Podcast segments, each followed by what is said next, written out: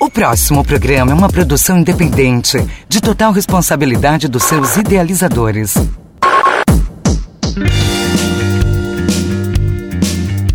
Bom dia, ouvintes da 107,7 Rádio Itajubá. Começa agora o Expresso Dr. Bob. O programa feito para você ficar muito bem informado, com entrevistas de personalidades que fazem de Itajubá a cidade fácil de ser amada. De segunda a sexta, das 10 às 11 da manhã. Você que está no carro, em casa ou no trabalho, fique conosco e pegue carona no Expresso Dr. Bob.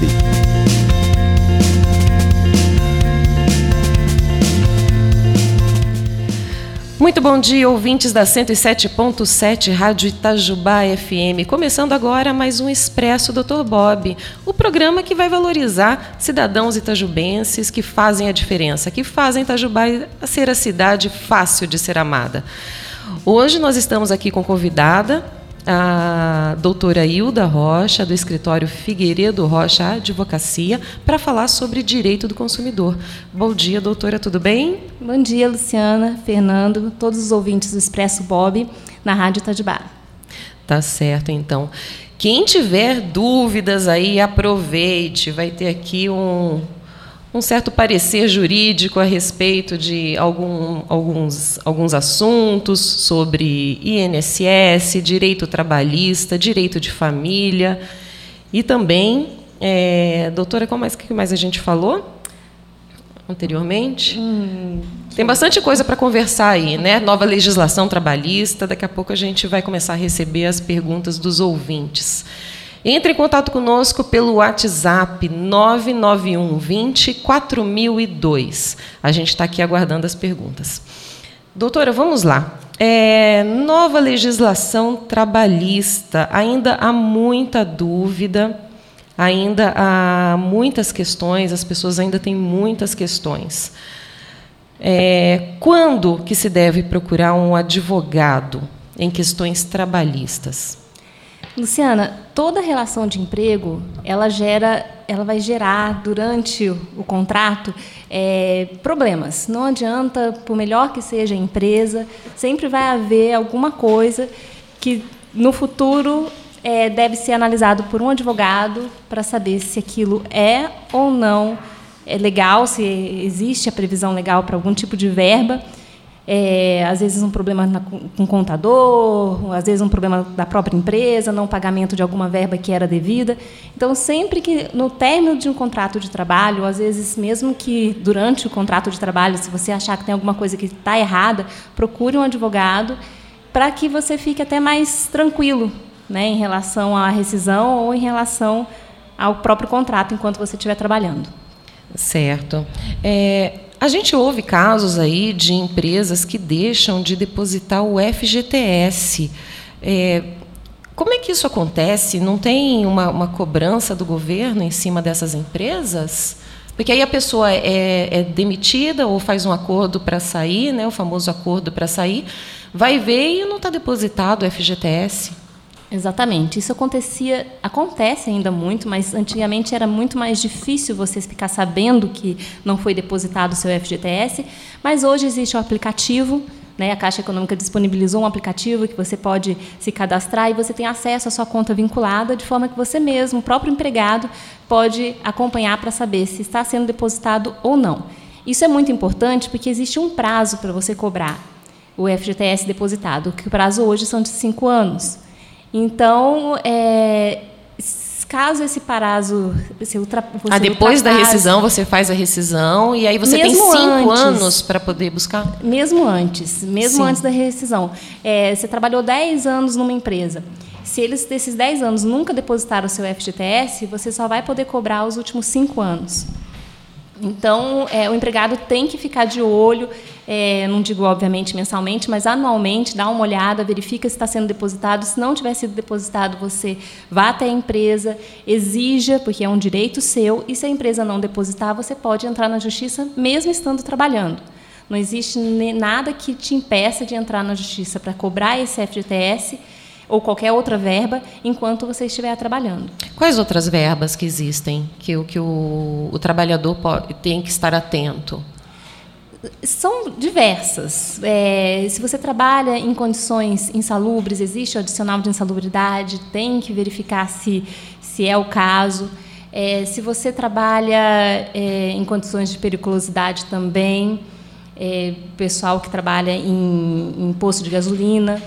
Então, é, durante o contrato, é, diversas, porque muitas vezes você é contratada para uma coisa, durante o contrato existe uma acúmulo de função, alguma coisa assim. Acúmulo de função é uma coisa que pode acontecer. Então, sempre que você tiver alguma dúvida, mesmo estando trabalhando, procure um advogado para saber se a sua situação dentro da empresa está regular. Certo. Bom, nós estamos aqui com a doutora Hilda Rocha, ela é especialista em direito trabalhista, direito do consumidor. Nós também vamos abordar esse tema. E você que está nos ouvindo aí no carro, no trabalho, em casa, é, participe. 99120 4002. 99120 4002. Esse é o WhatsApp aqui da Rádio Itajubá. É, doutora, é, que causas é, são mais complicadas em relação ao direito do trabalho? A gente ainda falando de direito do trabalho. Que causas são mais comuns? Causas sempre que existe as causas mais complexas são aquelas que exigem perícia médica, perícia médica ou perícia no local de trabalho.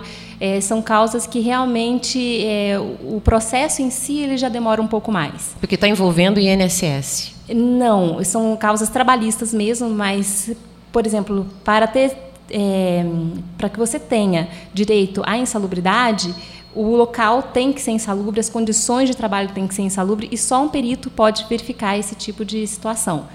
Então a empresa às vezes não te paga o adicional de insalubridade, mas lá no futuro você entra na justiça, a perícia vai no local, a perícia verifica suas condições de trabalho e identifica ali algum, alguma insalubridade. É, seja é, Essa perícia é comum, é contratada pelo trabalhador?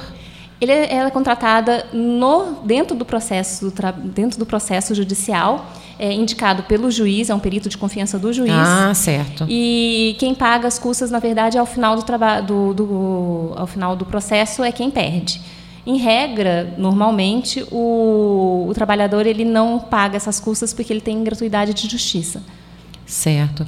Agora, falando a respeito da, de custas de, de processo, houve uma redução da, das ações trabalhistas por conta da nova legislação, que um dos, dos itens é, os são os honorários de sucumbência.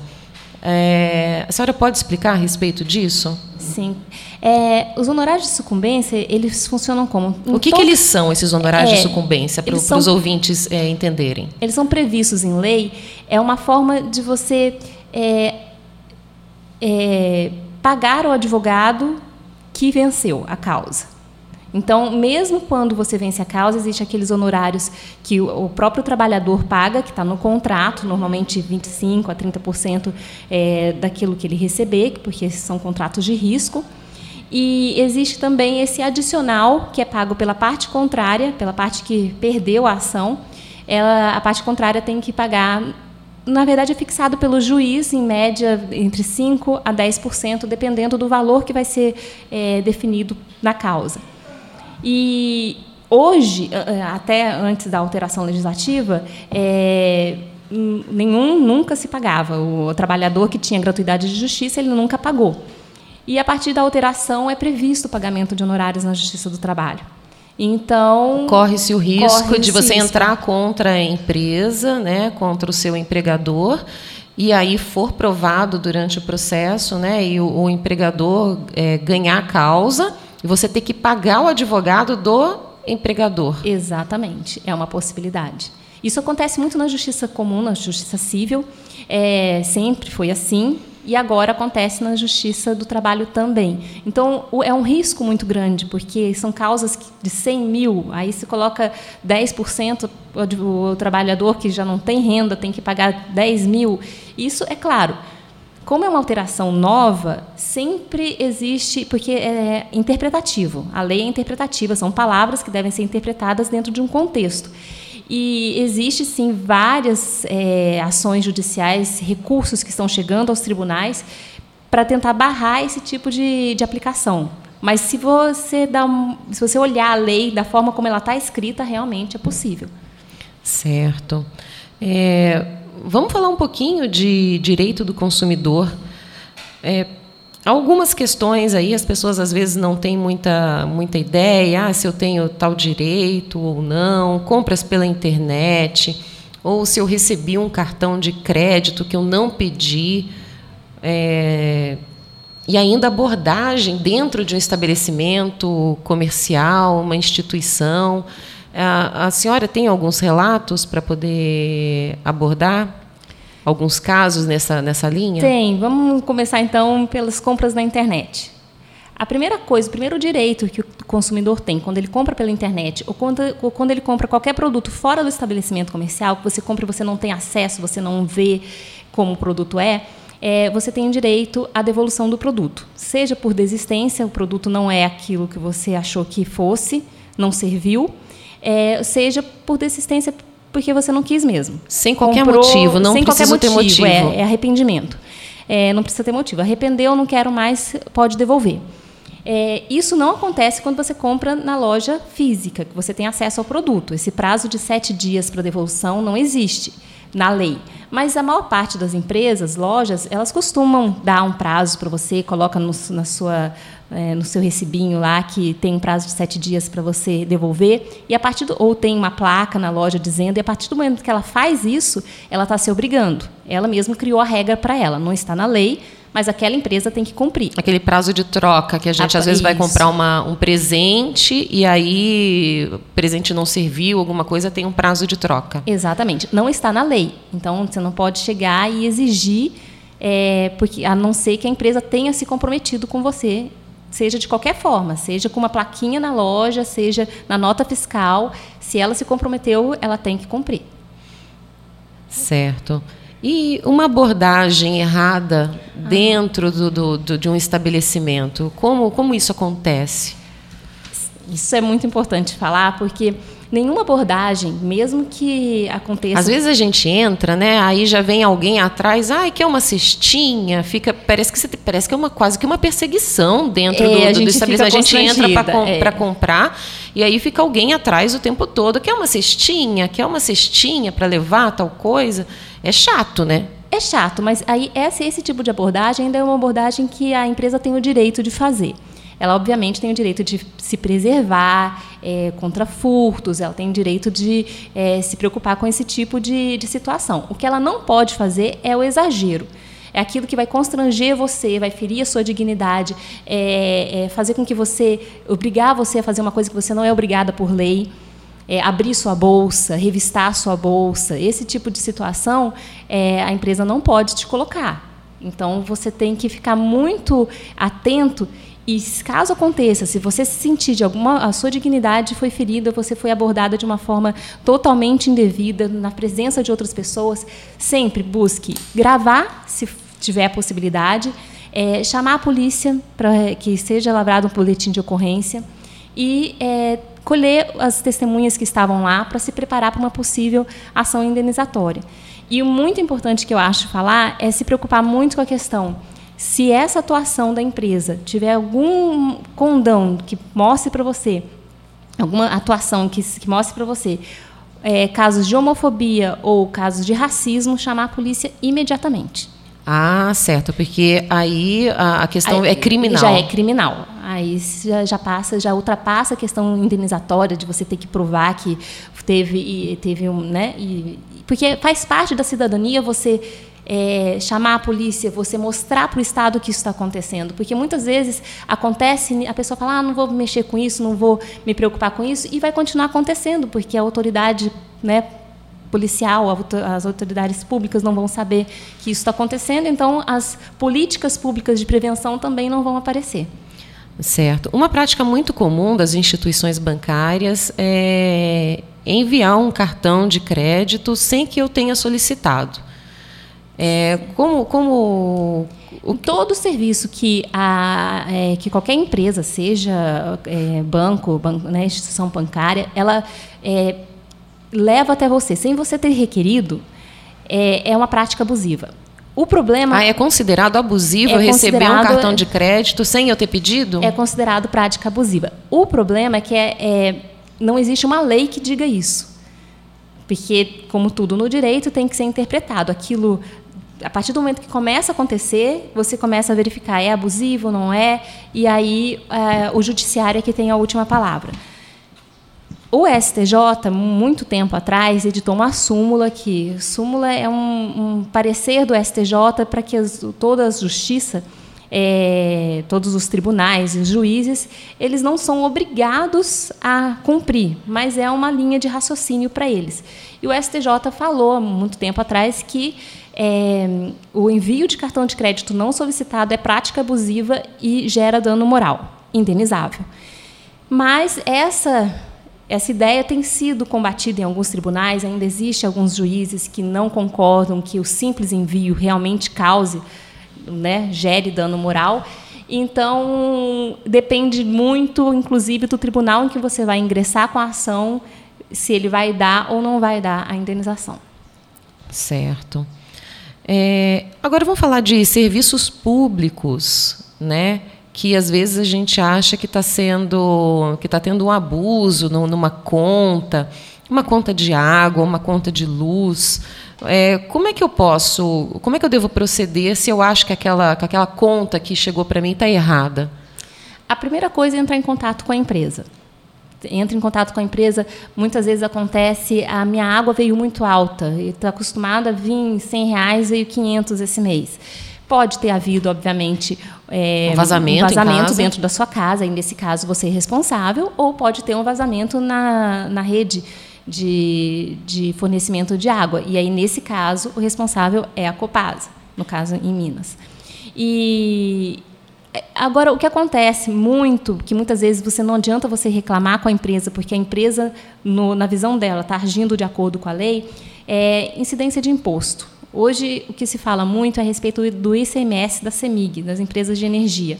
É, elas fazem, elas o ICMS é o imposto... imposto de circulação de serviços e mercadorias. Certo. É, que é do Estado. É do Estado. Então, na verdade, a, a CEMIG, no caso em Minas, ela paga para o Estado uma, um determinado valor sobre o que ela é, oferece de serviços para o consumidor. E o, é, existe hoje, foi judicializado, começaram a entrar na justiça e tem várias ações que foram é, procedentes e hoje está no STJ é, para ser é, definido o ICMS sobre a transmissão de é, é, a transmissão da, da, energia. Quer dizer, antes de chegar na sua casa, quando sai da, da, é, rede. da rede e chega até a sua casa, também você paga ICMS por essa transmissão. E é, a lei não fala a respeito disso. A lei fala dos serviços e mercadorias. Então, Hoje se discute, a CEMIG, inclusive, já emitiu um comunicado dizendo que ela não está cobrando indevidamente, que ela está cobrando de acordo com a lei mas é uma questão que só pode ser decidida na justiça. Então, eu não posso hoje dizer que é indevido, porque vai depender da justiça definir se é indevido ou não. Ah, certo. Porque aí cabe essa interpretação. Exatamente. Certo. É, nós temos aqui duas participações. Deixa eu dar uma, uma olhada aqui.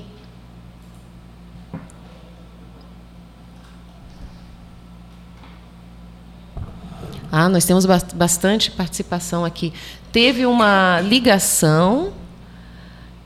É a Lívia do centro, ela mora lá no centro. Oi, Lívia, obrigada pela, pela sua audiência.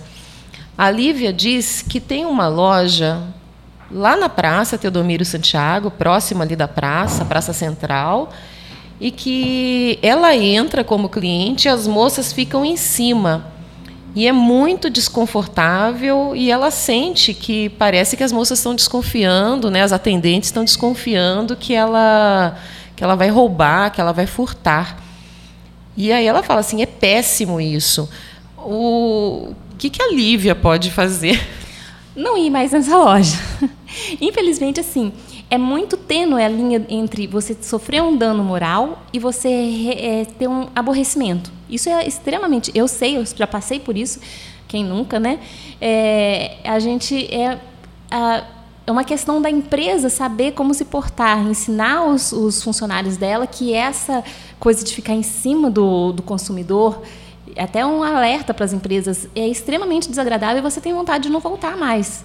Porque realmente agora judicialmente falando, a não ser que realmente tenha sido uma situação que você tenha se sentido muito constrangida, você tenha testemunhas, você pode levar isso até o judiciário, existe o juizado especial civil na, civil na cidade, você leva até o judiciário para que o judiciário decida se realmente foi um mero aborrecimento ou se foi uma situação vexatória que te colocou, que, que gera uma indenização. Ela pode se queixar também com o gerente? Se queixar com o gerente, reclamar na empresa, não ir mais.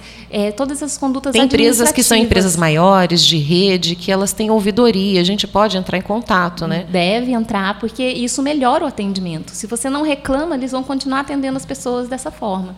Avançando na gente, né? Avançando né? na gente. É uma coisa é, é uma coisa bem chata. Olivia, obrigada pela sua participação. Quem sabe entrando em contato com o gerente, com, a, com, com o proprietário da loja, para alertá-lo que essa prática está aborrecendo a clientela. Né? E, de repente, já teve mais gente que, inclusive, já deixou de entrar na loja por causa disso. Exatamente. Né? A gente tem agora uma participação aqui, a ouvinte não deixou o nome dela. O final do telefone é 9042, foi pelo WhatsApp. A minha mãe tem 88 anos e tem dificuldades de locomoção para fazer a prova de vida na agência da Caixa Econômica, é, que é onde ela recebe o benefício. Né? O que, ela pode fazer? Principalmente entrar em contato com o banco, informar, levar laudo se tiver algum tipo de laudo e pedir que seja esse atendimento seja feito em casa. Porque é, essa situação que uh, muitos. É, direto é, no, no, banco, direto, direto na, no na banco, caixa? Direto na caixa, informar a situação, não deixa passar, porque é uma situação que até estressa a pessoa, estressa o, o, o beneficiário. o beneficiário. Então, ele, ele precisa essas condutas das empresas, porque é um fornecimento de serviço. Ah, pode ter certeza que a Caixa Econômica, ela, quando ela recebe o seu benefício lá, ela está é, gerindo o seu dinheiro. E isso é o que o banco faz. Então, ele tem que prestar o melhor serviço possível para todos os consumidores dele. Infelizmente, né, tem essa, essa prova de vida tem que ser feita para que se evitem fraudes, né? Tem uma série de, de questões até para atualização do cadastro, do sistema. Exatamente. Mas imagina, né, uma senhorinha de 88 anos com dificuldade de locomoção ter que ir até o banco é muito complicado, né? É muito complicado. E e existe formas de ser, de, disso ser feito sem esse prejuízo para ela. Que é ao mandar alguém. É complicado para o banco, claro que é, né, disponibilizar um funcionário para ir especificamente lá, mas é um serviço que é possível fazer. Ela pode tá requerer. Tá dentro, é, está dentro das possibilidades do banco fazer, não é, é algo absurdo. Então, tudo que você puder fazer para ir atrás, correr atrás daquilo que for melhor para você, você deve fazer. Certo. Obrigada pela participação da ouvinte. Ah, nós temos agora também a Juliana, da Vila Podes, falando de direito trabalhista. Tem como explicar sobre assédio moral que acontece muito dentro de ambientes de, de trabalho? Tem sim. O assédio moral ele é toda aquela, aquela situação também constrangedora, vexatória, que, é, que o seu superior hierárquico faz com você dentro da empresa. E ela tem que ser constante. É claro que não é uma brincadeira que ele faz mal feita, porque muitas vezes as pessoas fazem brincadeiras sem graça. Não é uma brincadeira que vai gerar esse assédio. Mas a constância da brincadeira, dependendo do formato da brincadeira, você já falou com o seu superior, não gosto disso, você não é obrigada, porque você trabalha para ele, a ficar suportando situações que não são é, próprias do seu trabalho. Muitas vezes acontece assim, um, um, superior é muito rígido, ele cobra demais o seu trabalho. Se ele está cobrando o seu trabalho para que você faça ele da melhor forma possível, ele está dentro do direito dele. Se ele está cobrando o seu trabalho além do que é humanamente possível, ele quer que você faça coisas que o seu físico não, não suporta, que não é para você, não faz nem parte da sua, da sua atribuição, ele está, é, ele está assediando. É, isso é assédio moral. E sempre que houver assédio, a primeira coisa, porque o juiz nunca vai poder nem, ele não pode acreditar simplesmente na sua palavra. Ele vai ter que ter provas, ele precisa justificar por que, que ele ficou convencido de que houve o assédio. Então, a primeira coisa quando você está sendo assediada é se munir de provas, preparar as provas, é, gravar tudo que você puder, testemunha, para que você possa, eventualmente, entrar na justiça e requerer uma indenização, porque tudo que te gere dano moral é indenizável. Por exemplo, né, ultimamente tem, tem, tem ocorrido muito o uso do WhatsApp, e aí o, o WhatsApp, né, você recebe uma mensagem do, do chefe é, fora de horário de trabalho. Como é que deve proceder? Também não pode. É claro, eventualmente, olha, precisei de você, preciso falar com você agora. Faz parte, obviamente, de quando você trabalha, você tem que passar por esse tipo de situação.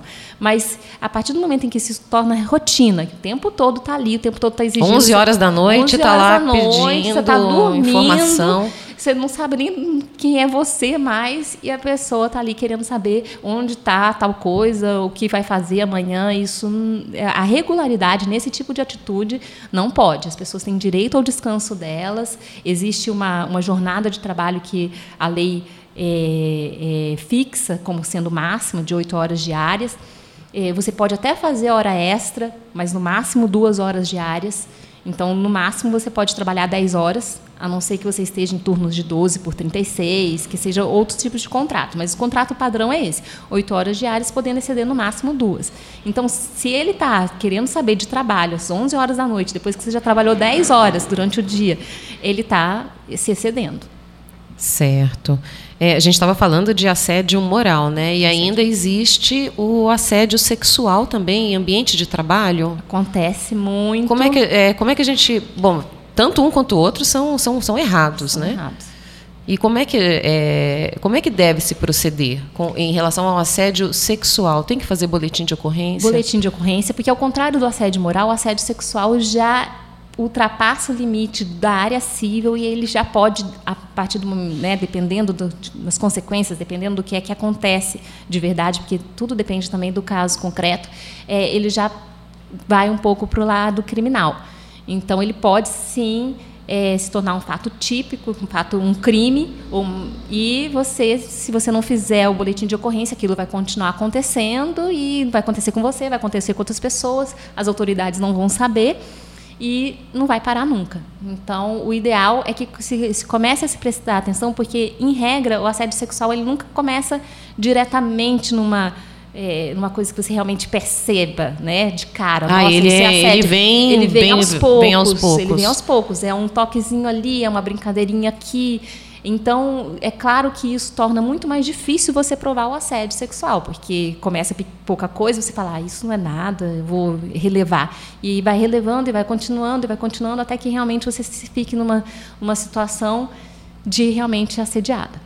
É, e acontece também, o, é, sim, para ambos os sexos. Vale para ambos os sexos. É, acontece o assédio via é, mensagens também? É, isso daí pode ser caracterizado? Também, mensagens de é, conteúdo sexual também é assédio. Pode ser, o assédio pode se dar de todas as formas que você considerar possível, ele pode acontecer. E o, o, que difere do assédio moral é realmente o conteúdo sexual da, da coisa. E, obviamente, dentro do, do trabalho, que a gente estava falando, inclusive, dentro do trabalho, isso é muito pior. Porque não é uma situação que você está na rua e isso acontece. Não, é uma situação que você está de, eh, trabalhando, ganhando o seu sustento e o seu superior te coloca numa situação dessa. É muito mais difícil você peitar uma situação assim. Muito mais difícil você se impor porque você tem aquela subordinação. Então, certo. Então, é obviamente, se torna muito mais grave. E há situações em que é, é difícil identificar em algumas situações, por exemplo, né? Uma coisa é a, uma funcionária, por exemplo, ela perdeu peso e o chefe, né? Ele reconhecer isso, nossa, você perdeu peso, tá bonita, né? Você, você ficou bem, né? Um pouco mais magra. Isso daí isso daí seria um elogio, Exatamente. né? Entenderia como elogio. Agora você foi, por exemplo, com é, é, o tom, é a questão do tom que pode perder assim, nossa, você tá, né, tá, tá falar alguma coisa inapropriada. É, Porque, na verdade, assim, até o assédio, ele tem muito disso da sequência, de ser atos, é, é, atos contínuos o tempo todo, a frequência. Isso é que realmente transforma uma situação em assédio. É, principalmente no ambiente de trabalho, porque na rua isso obviamente acontece diferente, porque você encontra a pessoa uma vez na rua, né? Mas o assédio no ambiente de trabalho ele é, ele começa aos poucos. Então é muito difícil você definir o que é assédio e o que não é. Normalmente você tem que ir pelo seu pela sua intuição. Isso para mim não me caiu bem, eu não gostei. É a partir do momento que você se sente desconfortável. Exatamente. A partir do momento em que te faz sentir desconfortável, por isso a primeira coisa que se deveria fazer, embora seja também muito difícil, é ir até o superior hierárquico do seu superior e, e, conversar, dizer o que aconteceu, ou então ir diretamente no seu superior e falar, olha, eu não gostei dessa brincadeira e tentar resolver mais ou menos assim. Ou caso não seja possível, porque você não se sentiu naquela hora, é, às vezes a gente tem, tem efeito, efeito, retardado em relação às coisas. Acontece você não percebe que aquilo ali foi. E às vezes você entra até em estado de choque de alguma estado coisa que você choque. ouviu e que você nem sabe como... Como processar aquilo. Como processar. Então é, é realmente muito difícil. Mas aconteceu, você não gostou, você se sentiu incomodada, informa, tenta encontrar uma, uma maneira de deixar claro isso, né? Às vezes não precisa nem ser literalmente, basta às vezes é, dar uma afastada, que se a pessoa não tiver interesse em, em, no assédio, ela vai parar. Uhum. Agora, o assediador, ele é compulsivo, ele costuma fazer ser fazer insistente. de novo e ser insistente. Entendi. Bom, nós estamos aqui expresso Dr. Bob, nós vamos fazer um rápido intervalo. Estamos conversando com a doutora Hilda Rocha, advogada especialista em direito trabalhista, em direito do consumidor, e no próximo bloco nós vamos falar de direito de família, pensão alimentícia, é, guarda dos filhos, pais ausentes, quais os direitos do, do cônjuge, do ex-cônjuge. Então, daqui a pouco a gente volta para poder conversar com a doutora Hilda Rocha. Como que eu vou dizer pra ela que eu gosto do seu cheiro, da cor do seu cabelo, que ela faz minha pupila dilatar? Eu quero dizer pra ele que a rima fez efeito. Agora eu penso o dia inteiro, só ele faz minha pupila dilatar.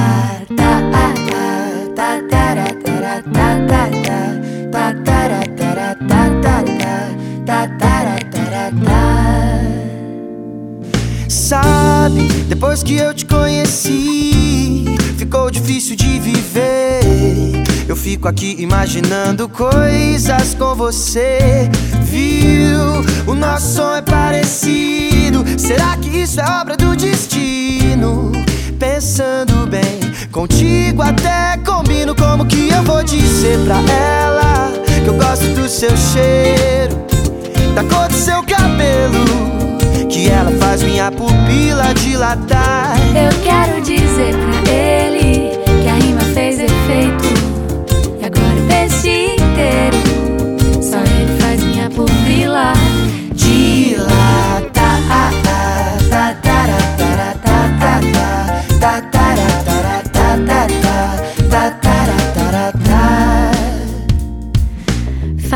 Conta que eu te conheço bem.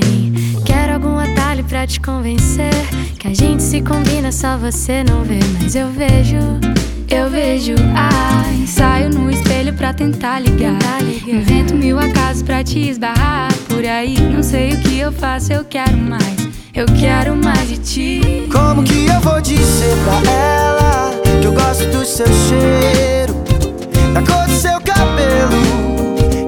Faz minha pupila dilatar. Eu quero dizer pra ele que a rima fez efeito. E agora o peixe inteiro, só ele faz minha pupila dilatar. É bom demais querer alguém. Eu quero você. Eu quero você. Eu quero você. Ah, ah, ah, ah, ah. É bom demais querer alguém e é você que eu quero. E é você. É oh! Como que eu vou dizer pra ele que eu quero aquele beijo? Que eu sei guardar segredo. Ninguém precisa nem desconfiar. Eu quero dizer pra ela que eu amo o seu jeito. Que o seu óculos é mais.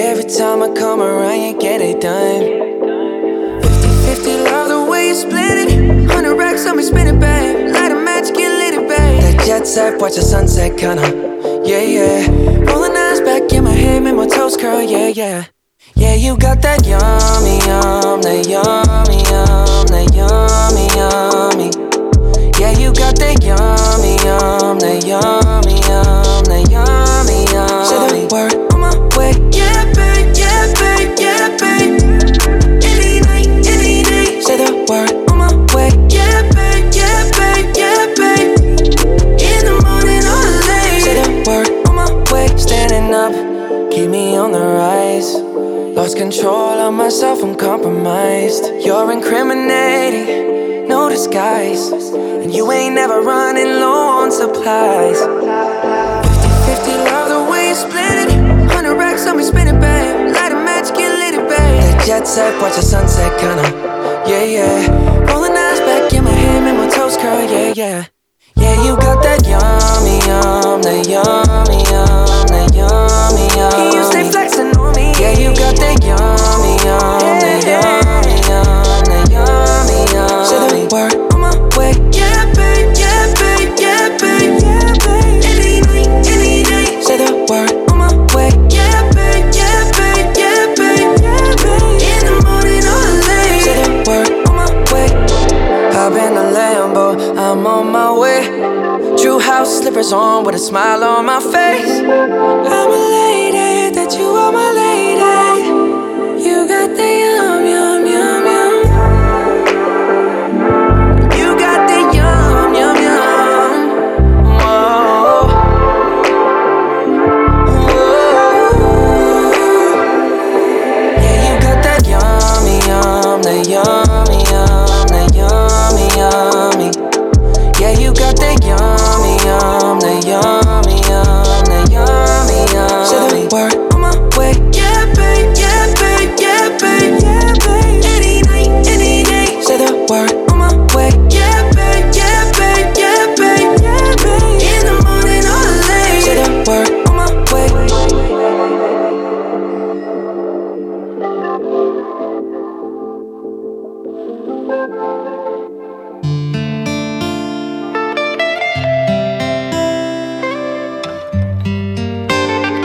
Maluma, baby.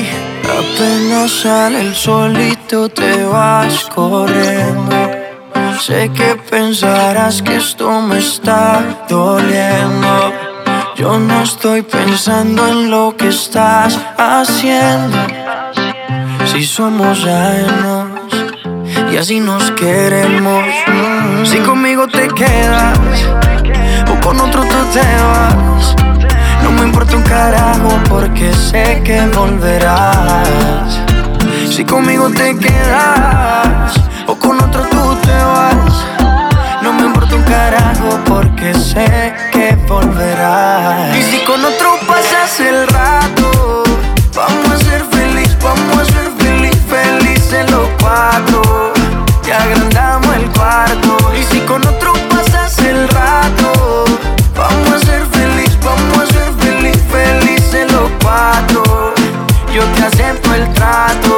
Hacemos todo rato. Y lo hacemos todo rato. Y lo hacemos todo rato. Y lo hacemos todo rato. Y lo hacemos todo rato. Lo nuestro no depende de impacto. Disfruta y solo siente el impacto. El boom boom que te quema ese cuerpo de sirena. Tranquila que no creo en contratos. Y siempre que se va, regresa a mí. Y felices los cuatro. No importa el que no así. Cantamos el cuarto. Y siempre que se va, regresa a mí. Y felices los cuatro. No importa el que dirán, somos tal para. Y si con otro pasas el rato, vamos a ser feliz, vamos a ser feliz, felices los cuatro. Te agrandamos el cuarto. Y si con otro pasas el rato.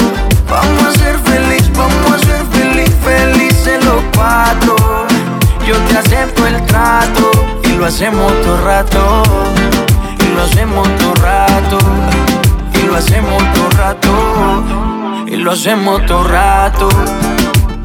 Si conmigo te quedas o con otro tú te vas.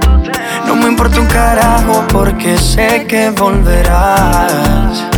Si conmigo te quedas o con otro tú te vas. No me importa un carajo porque sé que Y si con otro pasas el rato, vamos a ser feliz, vamos a ser feliz, felices los cuatro. Y agrandamos el cuarto. Y si con otro pasas el rato, vamos a ser feliz, vamos a ser feliz, felices los cuatro.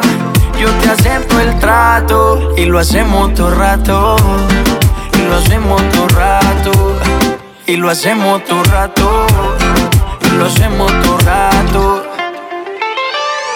Y siempre que se va regresa a mí. Maluma baby. No importa el que dirán, no gusta así. Kevin y DJ Chani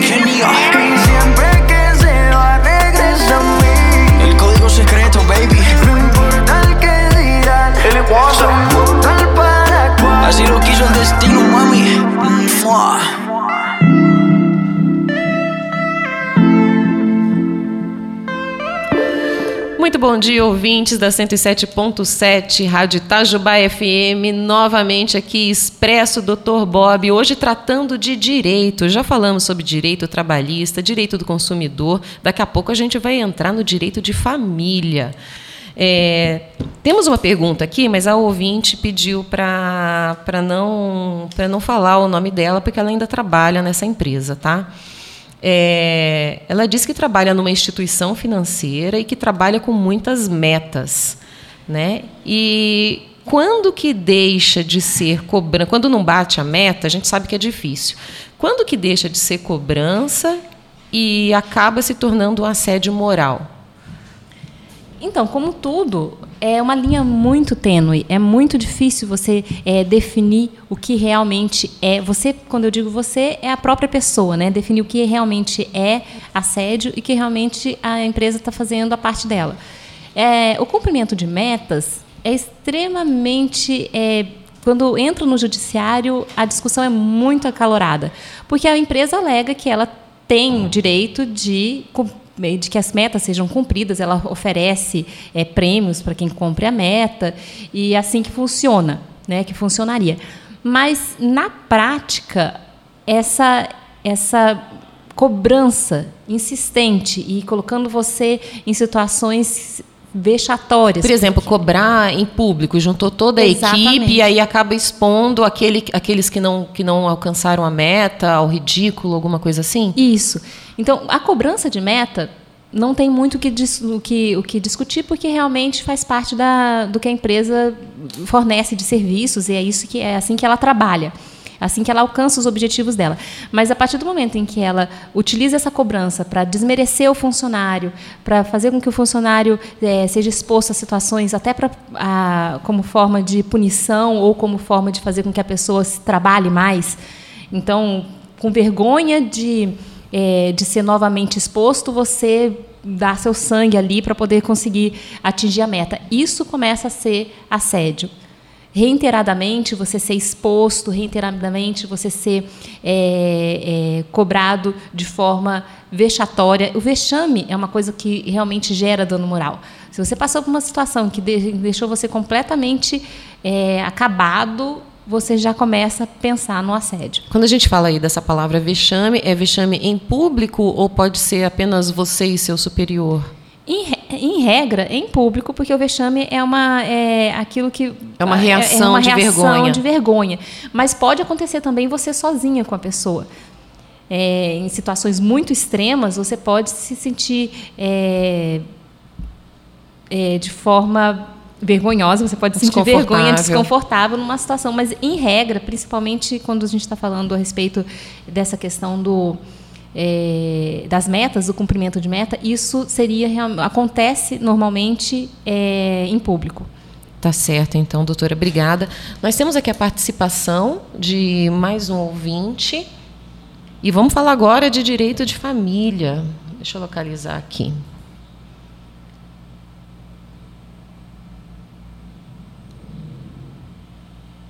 Cadê? Aqui, ó. É sobre direito de família. A minha irmã, a ouvinte fala, ela pede para não ser exposta, né, porque é uma questão muito pessoal mesmo. A minha irmã tem uma medida protetiva é, e tem um filho. E o pai quer ver essa criança. É, e ela tem essa medida protetiva porque o juiz deve ter dado essa medida protetiva, Sim, né, doutora? é. E é, como que ela pode proceder? Porque a, ela é a, a, a, a irmã né, dessa, dessa, dessa pessoa aí e fica no meio do, do fogo cruzado. Porque o, o pai deve procurá-la, né, pelo que eu entendi aqui, o pai deve procurá-la para poder é, tentar insistir de ver a criança. É é uma coisa tão complicada, né? Quando tem divórcio e tem criança no meio. É, é sempre muito complicado. Mas a primeira coisa, se tem uma medida protetiva, é porque houve alguma agressão. Ou agressão física, ou agressão psicológica. É, então, o, o pai, no caso o pai ou ex-marido, é, fica impedido de se aproximar da, da, da mãe. A primeira coisa é verificar se essa medida protetiva é só relacionada à mãe ou também à criança. Porque em alguns casos extremos em que há agressão física, o juiz determina também o afastamento da, do filho. Porque na, né, se é agressivo com a mãe, pode muito bem ser agressivo com o filho. Então, se essa medida protetiva é para os dois, ele pode querer ver o filho quanto ele quiser, não pode. Enquanto essa medida protetiva estiver valendo, é, Ele não, vai ter o pode. direito de ver o filho. Não vai ter, ele perdeu o direito. São casos muito extremos em que acontece isso, mas é possível e ela tem que verificar se o dela é esse caso. E se não fosse, a medida protetiva fosse só para ela, é, primeira coisa, ela não pode se aproximar.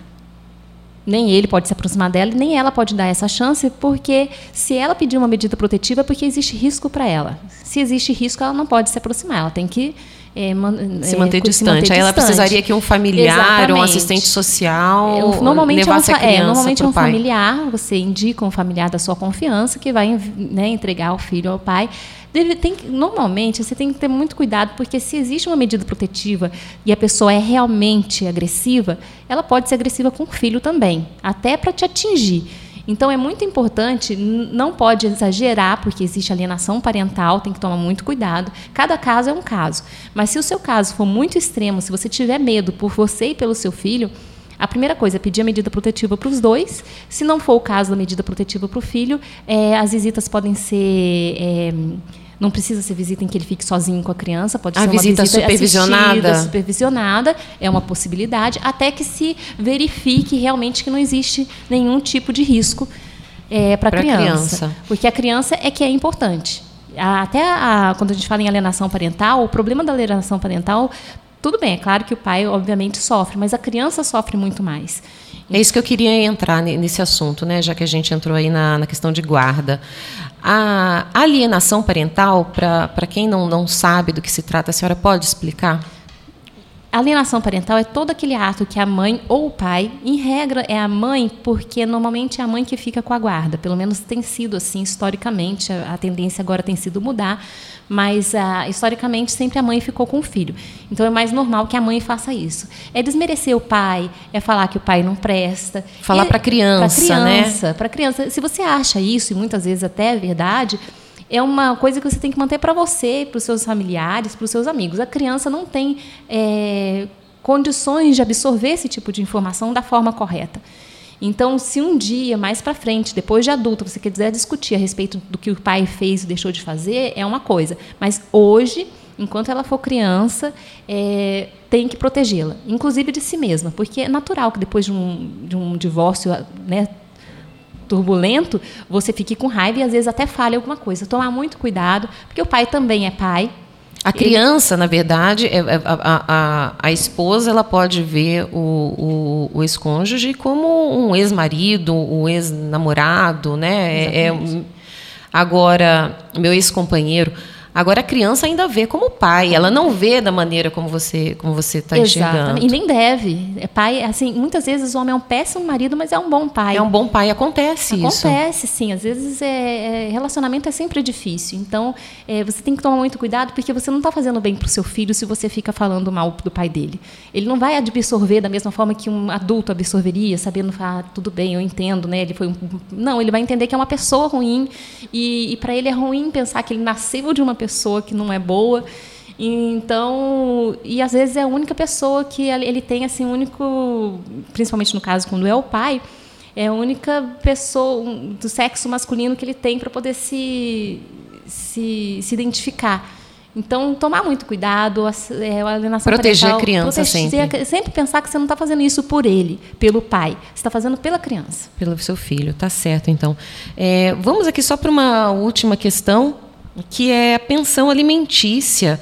É, quem tem direito à pensão alimentícia no caso de divórcio e como é definido o valor da pensão alimentícia? Ele é um valor fixo ou depende é, caso a caso?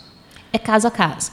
É, um divórcio, ele tem, ele, no divórcio você pode fazer várias coisas. Você pode, você se divorcia, você partilha os bens, se tiver, e você fixa guarda e alimentos para os filhos. Essas são uma das principais coisas que você normalmente faz num divórcio. É, em relação à pensão, ela pode ser fixada para o ex-cônjuge, tanto, tanto o homem quanto a mulher. Tudo vai depender do caso. E, mas, em regra, hoje em dia, Antigamente, fixava pensão para a mulher e a mulher recebia o resto da vida pensão. Hoje em dia, não é mais assim. Hoje em dia, os juízes imaginam que a mulher, uma hora, vai ter que andar com as próprias pernas se ela era dependente econômica, porque existe essa, essa relação de dependência econômica. A pensão só é paga para quem tem dependência econômica. Se a mulher trabalha, sempre trabalhou, sempre teve o seu próprio dinheiro e ela não precisa de pensão fica difícil ela requerer isso no divórcio. É, exatamente. A não ser em casos muito específicos que ela sempre ganhou menos e a, e a, e a vida dele sempre foi muito mais. É, né, a vida deles era assim, mais, mais cara, né? É, e aí ela não consegue manter o padrão de vida, manter o padrão de vida, às vezes ainda pode ser considerado é, dependente econômica. Mas, em regra, assim, nos casos normais, é, a mulher recebe a pensão se ela tiver dependência econômica. Já o filho, a dependência, ela vai ter que provar a dependência econômica. Já o filho, a dependência é presumida, óbvio. Então, a fixação da pensão para o filho ela é obrigatória em casos de da guarda ser unilateral para a mãe. Se a guarda, porque atualmente a regra tem sido a guarda compartilhada. Principalmente Sim. o Ministério Público ele tem trabalhado muito em cima disso para tentar que os pais dividam as responsabilidades tanto financeira quanto é, em relação a onde o filho vai estudar. Essas coisas são importantes que, os, que o pai participe também. Então, a guarda hoje costuma ser unilateral. É, é, Bilateral. Bilat não, é compartilhada. Compartilhada. É, e, nesse caso, não existe a necessidade de fixação de alimentos, porque no, o que você vai fazer é dividir as despesas. Se seu filho ah, gastou mil reais, certo. você vai pagar 500. A pensão alimentícia, só para esclarecer, a pensão alimentícia, é, como o próprio nome diz, é prover alimentos, é isso? Exatamente. Não necessariamente comida. Alimento é, a, é tudo que a criança precisa para um bom desenvolvimento. A escola, é alimentação, saúde, é lazer, saúde, tudo isso está é, é, tá dentro É entendido como, como, como, como Exatamente. A, o alimento. E você paga isso é para a criança, não é para a mãe. Isso é muito importante porque muitas vezes a pessoa pensa, ah, eu estou pagando para a mulher. Não é. Você está pagando para o seu filho. Se você é, é, se ficou fixado é porque ele normalmente, é, não está na lei. Isso é muito importante falar, porque é consenso comum, as pessoas às vezes conversam e todo mundo paga 30%, então acha que está na lei. Não é, não está na lei. 30% é o que normalmente os juízes fixam é, sobre os rendimentos da pessoa. Se o rendimento da pessoa for um salário mínimo, é sobre um salário mínimo. Se for 10 salários mínimos, é sobre 10 salários mínimos. É, às vezes fica um valor muito alto. Se a pessoa ganha muito, 30% de muito é muito. A criança não usa tudo isso, então fixa-se em menos. Ah, é proporcional. É proporcional. É tudo a, é de acordo com o que for provado no processo, com o critério que o juiz for utilizar. É, os 30% que a gente fala é porque é uma regra. Né? Num país como o nosso, que né, os rendimentos das pessoas não, são tão, não é tão alto assim, é, normalmente é 30%. Tá certo, então. E agora uma última questão. Quando o, o pai ou a mãe se ausentam, como é que, que, que o outro lado, o que, que o outro lado pode fazer? Há como entrar na justiça para exigir a participação não. na educação da criança? Não, infelizmente não tem como você obrigar o pai a ser pai ou obrigar a mãe a ser mãe. Você, a justiça não tem como entrar nesse nesse âmbito porque é uma coisa muito pessoal. Você não tem como exigir que a pessoa ame o filho, exigir que a pessoa é, esse tipo de coisa não tem, não tem como você entrar com uma ação para isso. vínculo, afeto. É, que crie vínculo, afeto. Agora, hum, quando a criança vira adulta, aí ela vai ter toda aquela, aquela dor e aquela aqueles é, traumas, traumas relacionados ao fato dela ter sido abandonada. Então, hoje acontece muito dessas ações de abandono afetivo. Pode ser abandono afetivo, pode ser abandono material. Ah, entra na justiça contra o, o pai ou a mãe justiça, que abandonou lá atrás. Exatamente. Para se ver ressarcida exatamente desse tipo de... É claro que nunca, nada, nenhum dinheiro que o seu pai paga para você vai é, compensar os anos que ele ficou ausente da sua vida. Mas é uma possibilidade que vem ganhando força no judiciário exatamente porque é real, acontece. As pessoas... Tem pai que não desaparece eu tenho mãe que desaparece nunca mais, porque acontece também, gente, muita mãe desaparece, deixa, é menos comum, mas acontece bastante, eu deixo o pai para cuidar. É, se aconteceu isso e o seu filho se sentiu, é, o direito é dele, também a mãe não pode requerer.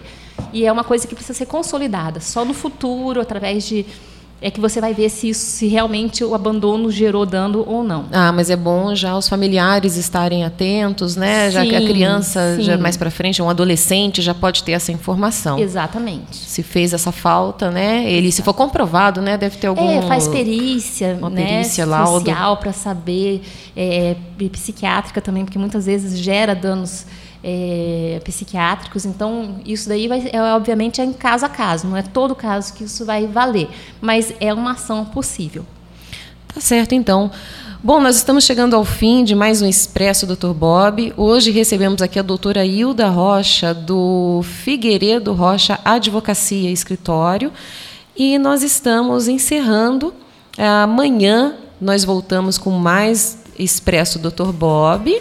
Doutora, muito obrigada pela, obrigada. pela participação. Será sempre muito bem-vinda para esclarecer as dúvidas. Obrigada, Luciana, Fernando e aos ouvintes.